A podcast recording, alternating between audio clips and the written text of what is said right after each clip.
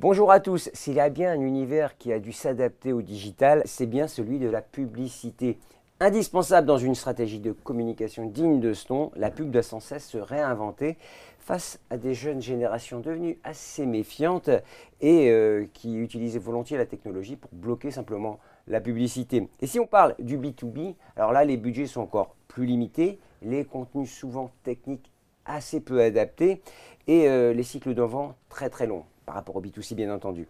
On l'a compris, quand on parle B2B, la pub est un élément qui doit être particulièrement bien pensé. C'était le thème de la conférence organisée ce matin par l'agence RSI, euh, le pôle B2B du groupe EPOCA. Le thème de cette conférence, quand la publicité contribue concrètement aux résultats. Tout est dit. Et j'ai la chance d'avoir autour de moi les experts d'RSI qui vont nous dévoiler tout ce qui a été dit ce matin durant cette conférence particulièrement intéressante. Euh, Laurent Olivier, directeur associé de l'agence RSI. Bonjour Laurent. Bonjour. Comme d'habitude, toujours là hein, pour parler de, du B2B et, de la meilleure façon d'optimiser sa stratégie euh, commerciale, marketing dans le B2B. Mathieu Fischer, l'associé de Laurent, directeur associé de l'agence RSI. Bonjour Mathieu. Et Matteo Arengo, Head of Media Desk chez RSI.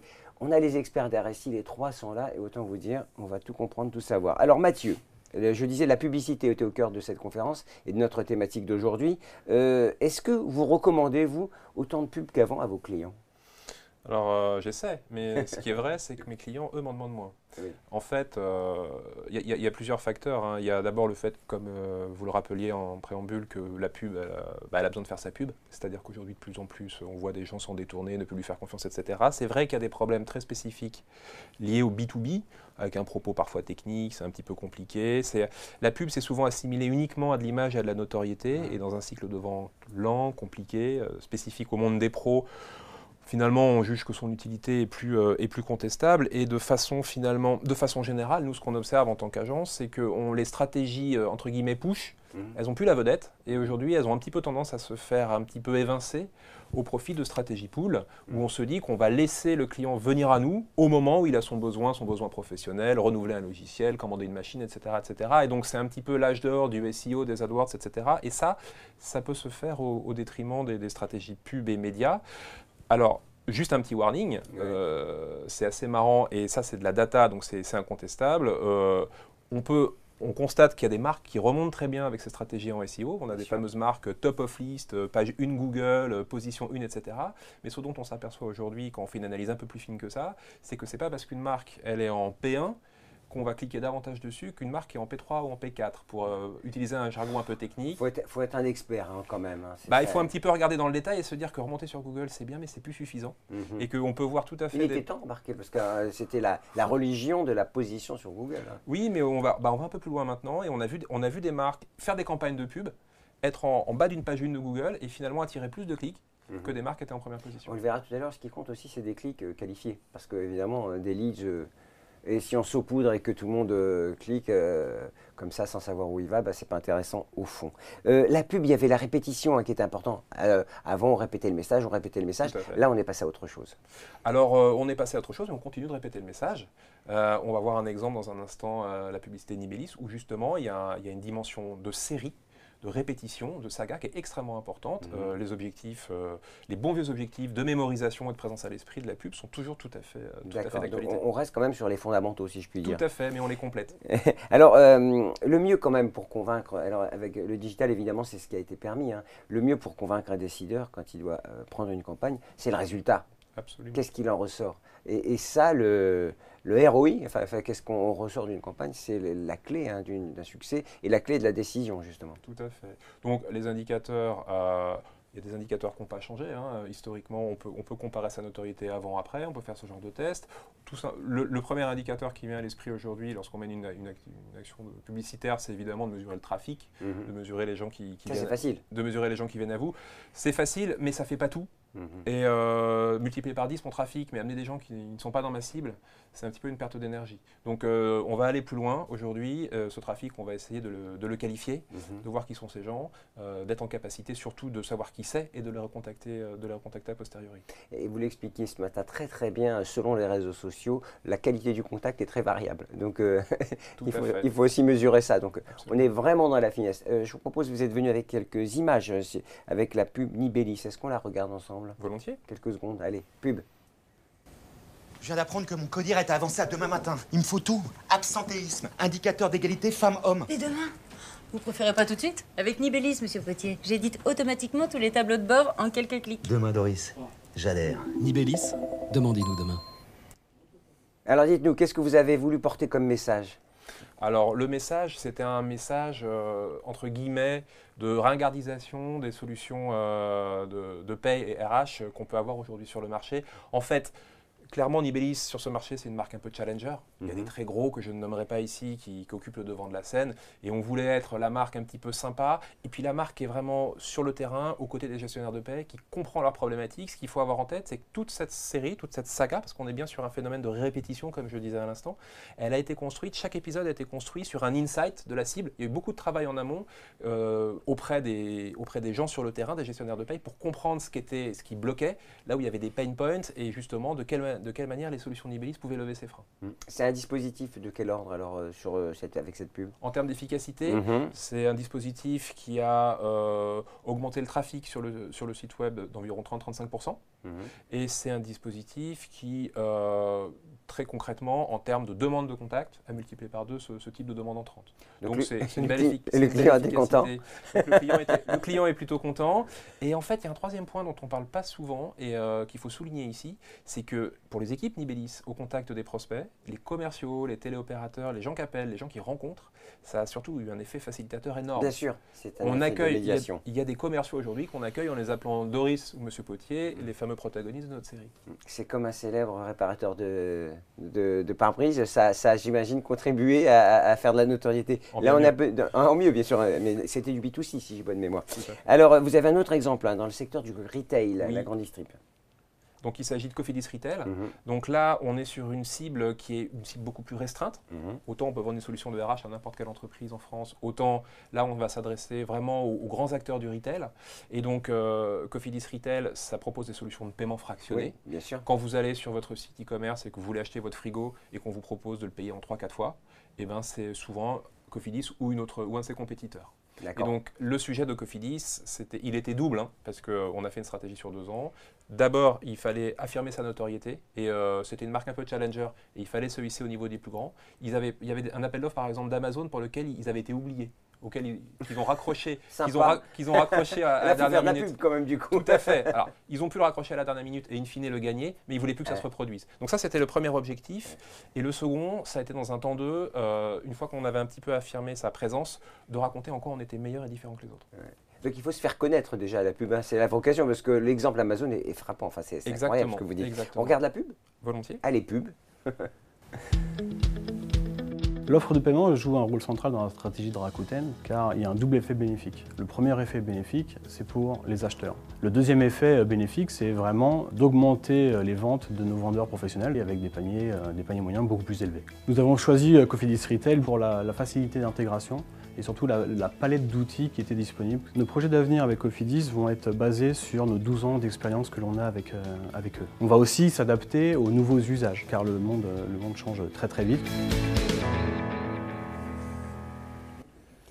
On va parler un peu de la stratégie qui est associée à cette publicité. Euh, C'est un peu différent hein, par rapport à Oui, celle qu'on oui. a vue tout à l'heure. Oui, alors on avait, alors on avait, on avait tout simplement beaucoup moins de puissance. Nibelli, c'est un, gros budget, c'est une campagne sur des grandes, euh, sur des, sur des chaînes en affinité, mais sur des grandes chaînes. Là, c'est une opération centrée sur BFM Business. Il y avait un petit volet noto, notoriété, mais surtout euh, ce sur quoi on a mis l'accent, pardon, c'était des, en fait d'être présent sur des pré-rolls de podcast, parce que ce qu'on voulait, c'était vraiment être à un clic de la visite. On voulait vraiment avoir de la visibilité avec un effet immédiat qui était de gonfler le trafic du site web. Et Mhm. objectif atteint, parce qu'aujourd'hui, on a multiplié par 5, par 5 le trafic sur ce site Ça. web. Là, la campagne qu'on voit là, elle tourne depuis le 20 janvier, donc on est en plein dedans. Et euh, un tra- alors, attention, un trafic B2B, hein, c'est- très ciblé, donc euh, Cofidis Retail, c'est 4-5 000 visiteurs par mois. On est aujourd'hui à 20-25 000. Ah oui, quand même. Il faut se fixer des objectifs ou il faut se fixer des outils. Quelle est un peu l'approche qu'on doit avoir? Parce que je vois bien que là, ils vont clairement exprimer le fait de multiplier par un certain nombre les visites. Euh, vous avez dit également qu'il y, y, a eu des, comment dirais-je, des contacts qui ont été pris. Quelle est la nature du, résultat Alors le résultat, il y a un résultat de visibilité, effectivement, mais ce qui est particulièrement vrai dans le cas de Cofidis Retail et ce qui est intéressant, c'est que le média et ses objectifs de visibilité nous intéressent, mais c'est surtout, surtout le début de quelque chose. C'est une porte ce n'est jamais qu'une porte d'entrée, et ça, il ne faut pas l'oublier. Ce, qui est, ce qui est puissant dans le dispositif de Cofidis Retail, c'est pas tant le dispositif média que le fait que ces gens-là, une fois qu'on a capté leur clic, ils viennent sur un site où ils sont exposés à du contenu, où ils sont retargetés, où on leur propose des choses à télécharger, mhm. où on les envoie dans des scénarios automatisés. Donc le média, c'est la porte d'entrée euh, de toute une approche commerciale qui peut s'étirer sur une longue période, mais on sait qu'en B2B, il faut du temps pour convaincre. Mhm. Et finalement, l'objectif de pure visibilité, ça reste un objectif clé, mais c'est que le début de la chaîne. Mhm. Et derrière, l'objectif de la quantité de leads, de la qualité du lead et, du, et de la façon dont on arrive à nurturer ces leads reste clé. Oui, c'est vrai qu'il y a pas mal de problématiques. Hein. Il ne s'agit pas simplement de faire d'affichage. Derrière, qu'est-ce qu'on va faire de tout ça? Mathéo, alors un des reproches qu'on a pu faire à la pub, alors euh, Mathieu en a parlé, mais bon, on peut, on peut affiner ce point, euh, ce sont les limites en termes de ciblage. C'est-à-dire que on saupoudre et puis on ne cible pas nécessairement les personnes ou les, prospects qu'on souhaitait viser. Oui, en, fait, les B2B, c'est au contraire, c'est très très ciblé. Mhm. Nous, on a développé une stratégie de ciblage qui va, qui va être euh, très très fin, au contraire des B2C, que c'est un peu affinitaire, euh, c'est intuitif en fait. Donc les B2B, il essaye d'être rationnel, c'est mécanique, c'est un système de ciblage par rapport à, un secteur, par rapport au type de poste, par rapport à, à une liste de sociétés qui nous permettent aujourd'hui d'adresser les messages à la bonne personne. Mhm. Après, il faut retenir des nouvelles techniques comme les contextuels, qui viennent très très très fort. Mhm. Après, la, démarche de Google de retirer les cookies partout. Donc, les contextuels, c'est une super approche. Twitter, les arrobas, les hashtags, ça fait un bon impact sur les campagnes. Mhm. On va suivre la bonne personne, on va cibler la bonne personne, qui suivent la bonne personne aussi. Donc, c'est cette stratégie qu'aujourd'hui, on a développé l'agence, on mixe multicanal pour... Euh, adresser plus de personnes, mais surtout la bonne personne. Mhm. Et euh, écouté votre conférence passionnante ce matin, je, reviens dessus. Euh, les budgets, euh, selon les réseaux sociaux, alors on parlait Twitter, on parlait LinkedIn, sont, variables et les approches sont très très différentes. Oui, c'est la multiplication de toute façon. C'est Aujourd'hui, on va, on va diffuser multicanal, on va essayer de, de multiplier les messages pour, par des différents types de canaux donc, on essaye de, diversifier ses budgets mhm. par rapport à les canaux. Après, tout sincèrement, chaque canal a son propre prix. Mhm. Donc, il faut mesurer ça. Il faut faire attention avec LinkedIn que c'est plus cher, Twitter que c'est moins cher. Oui, c'est ce que vous disiez. Et la programmatique qui va être les, toute la stratégie. On voit bien qu'il y a quand même une, tuyauterie informatique un peu lourde pour euh, repérer, on le verra avec euh, Laurent, il faut vraiment euh, être hyper pointu sur ce sujet-là. Parce que vous parliez de hashtag, euh, vous donniez l'exemple notamment des directeurs de campagne, hein, puisque c'était des gens qui cherchaient dans le, dans le domaine public. Et comment identifier ce, ce, terme directeur de campagne qui n'existe pas réellement sur euh, LinkedIn, mais qui peut exister sur euh, Twitter? Donc c'est vraiment un, du sur-mesure et j'allais dire de la chirurgie de la dentelle, voilà. C'est ça. Ouais, c'est une stratégie, une idée de Mathieu sur adresser la personne via une personne clé. Mmh. Euh, on avait besoin d'adresser les directeurs de campagne et les directeurs de cabinet pour un client. Et c'était justement cette approche d'adresser plutôt euh, les directeurs de campagne pour euh, toucher la bonne personne qui a fait gagner ce type d'adressage. Ben Après, les clients, ils cherchent un lead, ils cherchent un point de contact pour entrer en business.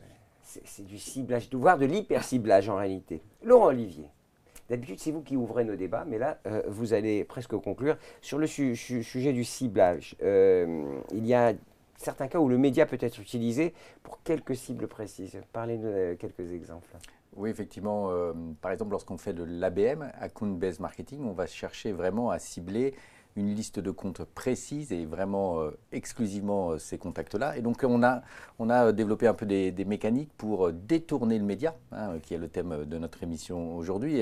Et, donc je vous ai apporté un exemple de, ah, de, ce qu'on a fait avec l'usine nouvelle et, notre client Google, où l'idée était vraiment de faire comprendre Google que Cloud, hein, pour comprendre, Google Cloud, voilà. C'est une offre pro pour le stockage des données et la protection des données. Et donc en fait la, la, stratégie, elle est vraiment de s'associer au magazine en y intégrant, en le customisant et en envoyant quelque chose lié au client, mais vraiment une liste spécifique de prospects. Et donc, on, détourne un peu euh, le magazine, en, bientôt, bien sûr en se mettant d'accord avec l'usine nouvelle, mais pour vraiment cibler euh, des contacts très spécifiques. Et pour donc, euh, lorsqu'on reçoit et qu'on est un prospect ce magazine, on se dit, bah oui, c'est mon secteur, l'usine. Et donc, oui, Google a des offres euh, pour moi et pour mon secteur. Exactement. C'est le ça. B2Me. Rappelez-vous notre invité la dernière fois qui ne parlait pas du B2B mais du B2Me. Et donc le média est le début d'une histoire commerciale où Ouais. lorsqu'après il y a donc une relance téléphonique, euh, ça permet de dire vous avez reçu mon magazine Bien qui sûr. parle de votre secteur et de mon offre et le premier contact se crée et c'est déjà euh, le premier de nos objectifs. Et c'est vrai, Laurent, vous nous parlez d'ABM souvent, vous nous parlez de technique, vous nous parlez de numérique, de digital. Et au fond, c'est la relation qui prime. C'est la relation qu'on arrive à créer euh, qui, au final, euh, sera le, les- qui créera un effet levier pour la, la transaction commerciale. Et Et c'est ça. toute la, hum, le- la, la conviction d'Aressi hein, qui dit euh, le B2B, c'est pas que business to business, c'est brand to business. Donc on prend nos clients sur des sujets marques au départ où on va essayer de les positionner, leur trouver un territoire, mais d'aller effectivement jusqu'à ce contact qui va créer le business euh, in fine. Mhm. Ça, c'est quand même euh, la relation, toujours la relation. hein. Le, le digital n'exclut pas la rencontre, on le dit à chaque fois. D'ailleurs, euh, vous, vous mixez, hein, il peut y avoir un événement qui permet la rencontre, une opération digitale, une opération euh, comment, sur un média plus classique. Donc, on, on est sur un, un marketing mix, évidemment. Il on ne dira jamais qu'il faut faire que du digital. hein. Laurent, vous Tout confirmez à fait. Tout à fait. en conclusion, Mathieu, euh, est-ce que on peut continuer à faire de la pub et, et du média en B2B Alors Un évidemment, c'est un peu provoquant. hein. Un petit peu. Mais il faut, mais faut pas le faire n'importe comment. Et euh, je pense qu'il y a des, y y a idées, euh, des garde-fous à garder en tête euh, qui, sont, qui sont propres au B2B. Alors, le premier, c'est impensif, mais je vais quand même le rappeler. La pub, ça reste une affaire d'impact, ça reste une affaire de puissance du message. Mm. Euh, on l'a vu avec tout à l'heure euh, nos exemples euh, auprès des gestionnaires de paix. Si cette pub-là, elle marche bien, alors il y a des côtés un peu comédie, un peu gaguesque avec cette. euh, mais ça marche aussi tout simplement parce que les, Il faut une part de créativité quand même hein, quand on la Ouais, il y a la créativité, mais la créativité, elle s'exprime pleinement lorsqu'elle s'a- elle s'a- elle s'appuie sur des insights forts. Et je pense que une des grandes parties de la valeur de cette campagne, c'est d'être reparti des vrais pain points du quotidien du gestionnaire de paix Mhm. et que les gens, en regardant ces spots, se sentent concernés. Mhm. Donc ça, pour moi, c'est le, ça, c'est le premier point, c'est la puissance du message. Le, le- le deuxième point, on a, on a un petit peu insisté dessus, c'est aujourd'hui, il y a des, il y a des il y a une capacité à cibler permise par le digital qui est sans commune mesure avec ce qu'on faisait il y a quelques années. Et ça, pour moi, c'est la réponse Ça totale va du s'améliorer à ce point-là d'ailleurs, le ciblage, parce que c'est l'enjeu hein, aujourd'hui. Est-ce que je touche la bonne personne? Ça bouge tous les jours Ouais. et, ça- ça- on est de plus en plus pointu. Je vais donner un exemple très précis. LinkedIn a longtemps fonctionné sur du déclaratif, c'est-à-dire que ça vous permettait de cibler très finement en fonction de ce que la personne avait déclaré Bien sûr, bien en sûr. termes de job, de groupe, etc. De plus en plus, on passe sur un ciblage qui est comportemental, c'est-à-dire qu'on n'est plus sur du déclaratif, mais sur du comportement observé. En clair, même si je ne me suis pas déclaré comme étant euh, un armateur ou m'intéressant au secteur maritime, si, la- si LinkedIn s'aperçoit que je clique et que j'interagis avec ces contenus-là plutôt qu'avec d'autres, de lui-même, je vais être classifié comme quelqu'un qui s'intéresse à Mmh. ce sujet. Avec l'IA, j'imagine qu'on va faire des bons, un, un pas de géant. Bah, on est en train de les faire. Ouais. Exactement. C'est tout le mal qu'on vous souhaite, hein, j'ai envie de dire, parce que on découvre un champ des possibles, un peu à l'image de la puissance de calcul qui est multipliée par deux quasiment tous les ans. Là, on voit bien qu'on est encore plus précis et encore plus, euh, comment dirais-je, plus direct avec les, bonnes personnes. Euh, c'est un chemin que prennent les entreprises. Est-ce que la transformation des têtes s'est faite au niveau des décideurs? Elle est en cours, on y travaille, on y travaille, est- j'espère bien. Euh, moi, je, euh, on ne peut pas dire non plus que la pub ou le média soit, soit chassé de la tête des décideurs. Ce qu'il faut juste qu'ils gardent en tête, je pense que c'est un petit peu ça l'idée, euh, le mot de la fin un petit peu à retenir, c'est que le média, oui, mais adapté au B2B et surtout le média comme le début de l'histoire, Mhm. ce fameux brand to business, le média est une très belle porte d'entrée, il faut savoir la maintenir, et pour l'image, et, pour la- et pour la capacité à cibler. Mais derrière le média, il y a des gens à targeter, à retargeter, à qualifier, à travailler, à rencontrer, et in fine, à faire signer. Ce que vous dit Mathieu, c'est que quand on a un budget, on pense large. Comment vous dites en anglais? Always on, c'est ça? Euh, Sur toute la, la, file, la filière qui va de la pub jusqu'au contact direct. Bah, en fait, voilà, on a des dispositifs aujourd'hui qui s'étirent dans le temps, parce Voilà. qu'ils calquent le- ce fameux euh, process de décision long du B2B, et donc euh, on est... euh, ça nous arrive encore de travailler en mode campagne et d'avoir des pushes assez puissants à un certain Ça moment de l'année. encore, quand même. Tout à fait, mais de façon générale, on, effectivement, on bascule sur, euh, comme vous disiez, des, des- des mécaniques always on, c'est-à-dire qu'on est, on est un petit peu en fonction des besoins de ce qui remonte, toujours un peu actif, et on approvisionne petit à petit, mais avec des leads de qualité, plutôt que d'aller chercher d'un coup des visiteurs un peu touristes. Bah oui, touriste. Euh, c'est- une vision tout simplement durable hein, et constructive euh, pour euh, générer du chiffre d'affaires et de l'activité, évidemment. Merci beaucoup, euh, Laurent Olivier. Je rappelle Merci. que vous êtes directeur associé chez RSI et vous êtes l'associé de Mathieu chez RSI. Et Matteo Aringo, euh, Head of Media Desk chez RSI. Voilà. Voilà, à très bientôt. Merci au Studio Victoire pour la qualité de ces images. À très bientôt.